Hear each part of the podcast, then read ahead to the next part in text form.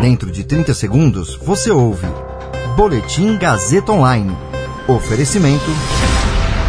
Se você tem muito o que dizer e quer escolher uma profissão para dar voz às suas ideias, a Faculdade Casper Libero é o seu lugar. Jornalismo, publicidade e propaganda, relações públicas, rádio, TV e internet. Todas as possibilidades abertas. Acesse casperlibero.edu.br e conheça as infinitas rotas que o mundo da comunicação oferece.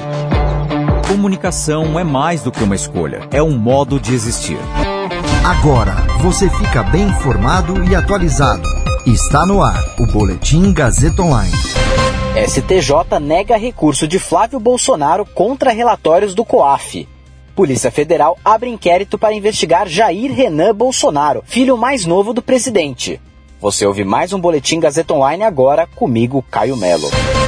A quinta turma do Superior Tribunal de Justiça decidiu por três votos a dois rejeitar recurso da defesa do senador Flávio Bolsonaro, do Republicanos do Rio de Janeiro, para anular um relatório do COAF, o Conselho de Controle de Atividades Financeiras, com dados sobre possíveis transações bancárias suspeitas do político. O caso envolve as supostas rachadinhas da Assembleia Legislativa do Rio de Janeiro. Trata-se de prática em que o agente público recolhe parte ou até a totalidade do salário pago a assessores e funcionários contratados. O COAF identificou depósitos e saques de dinheiros fracionados nas contas do mandatário, quando ele era deputado na Casa Legislativa. Na sessão de ontem, os ministros também rejeitaram outro apelo. Flávio Bolsonaro tentava reverter todas as decisões do juiz Flávio Itabaiana, da sétima vara criminal do Tribunal de Justiça do Rio de Janeiro, já que ele ganhou foro privilegiado no caso. O argumento, portanto, seria que tal magistrado não teria competência para tomar decisões no inquérito.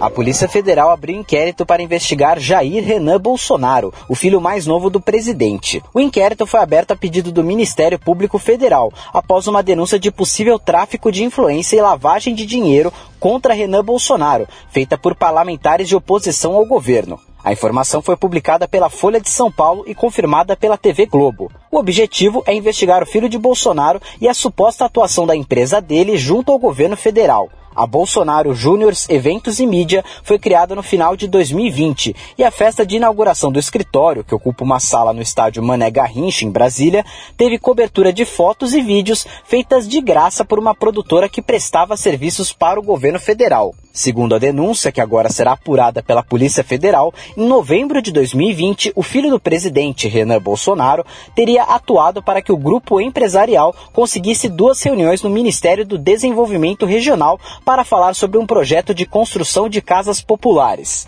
De acordo com o Ministério do Desenvolvimento Regional, as reuniões foram marcadas a pedido de um assessor especial do presidente da República, Jair Fonseca.